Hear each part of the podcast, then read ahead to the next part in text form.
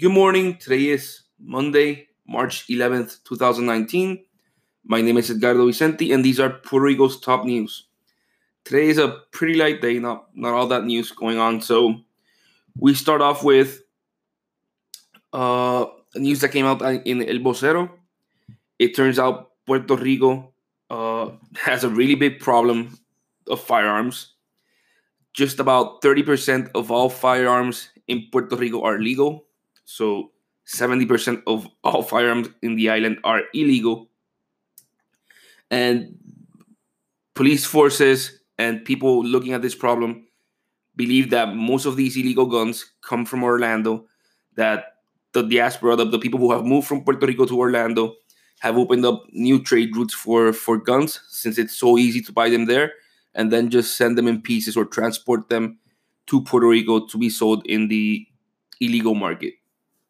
Um, guns in the street can cost anywhere from eight hundred to five thousand dollars, and and so it's a very lucrative market. It's a market where you can even rent guns for for just a couple of days or for one specific crime and then return them.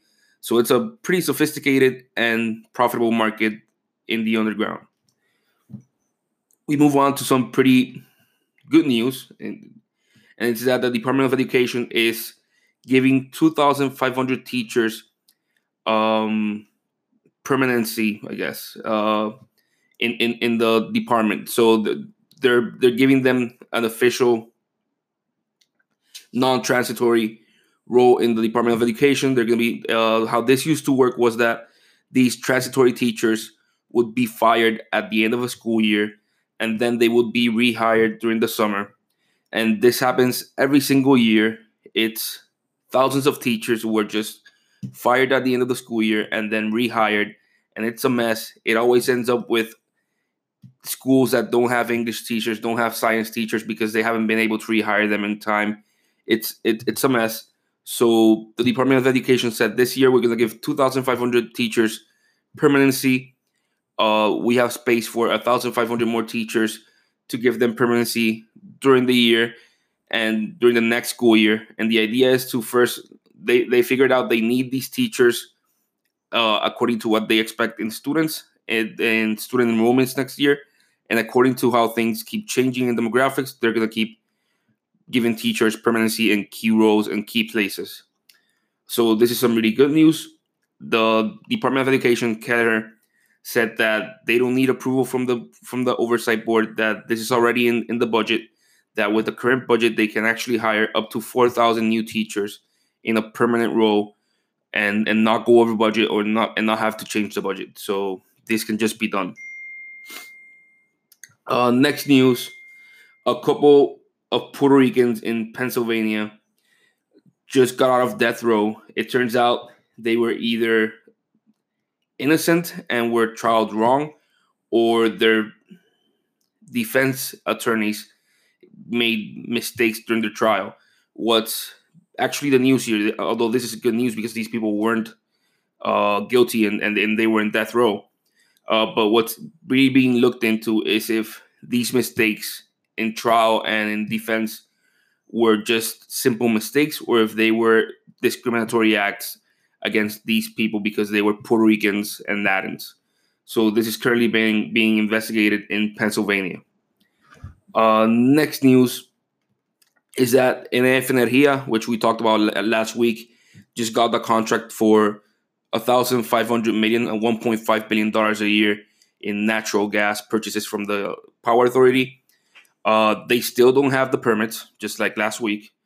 But what's actually being talked about this week is that their contract only saves the Power Authority 6.25% per year in in in, in gas prices, I guess. So the Power Authority used to spend uh, about 1,600, 1.6 billion dollars in just bunker fuel and, and and what they were using for those plants.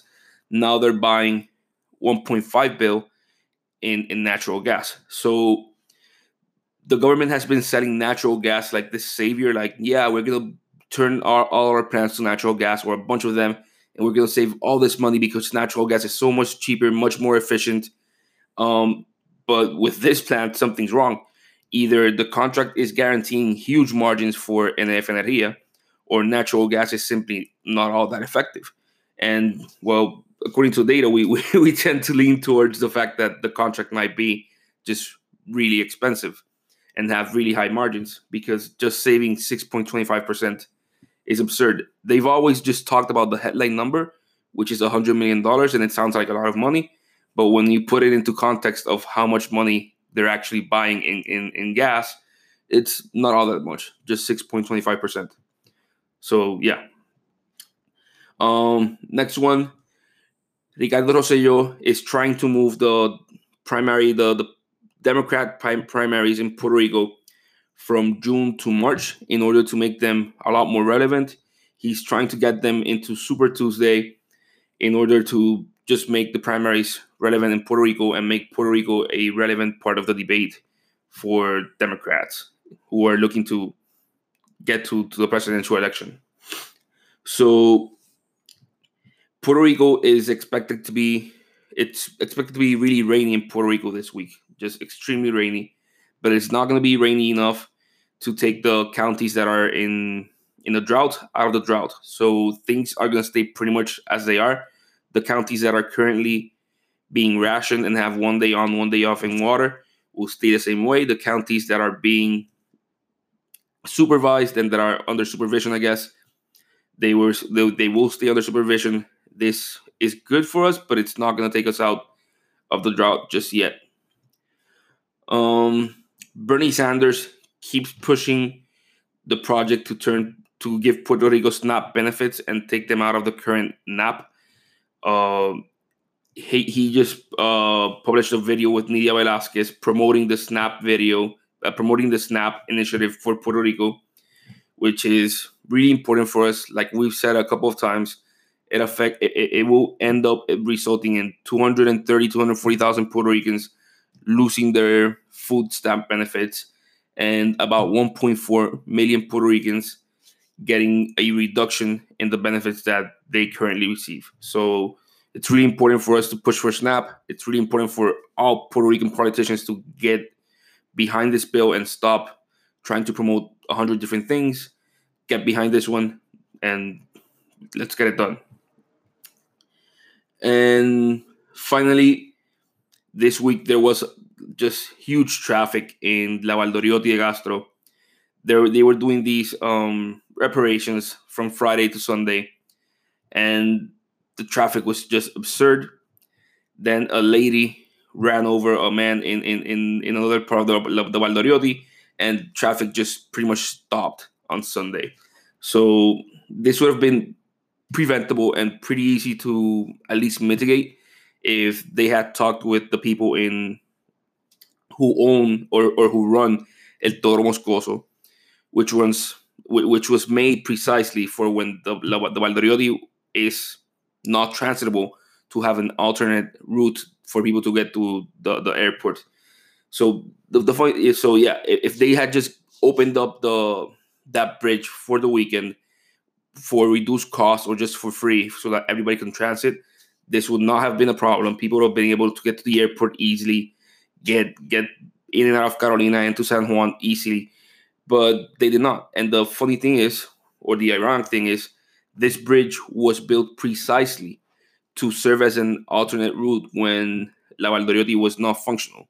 It was commissioned after a hurricane in the 90s, at, in, I think it was 1989, 1990, uh, just completely flooded La Baldorioty, and help that got to the airport could not be taken out, and help workers could not move in and out of the airport because the Baldorioty was completely flooded. And they said, "Hey, this is this cannot be allowed. We need an alternate route." And they built El Puente Teodoro Moscoso, and they just it did it through a public-private partnership because the country did not have the money, but we should use it when La Baldorioty is not transitable. So yeah. These were Puerto Rico's top news for today, Monday 11th. My name is Ricardo Vicente. See you tomorrow.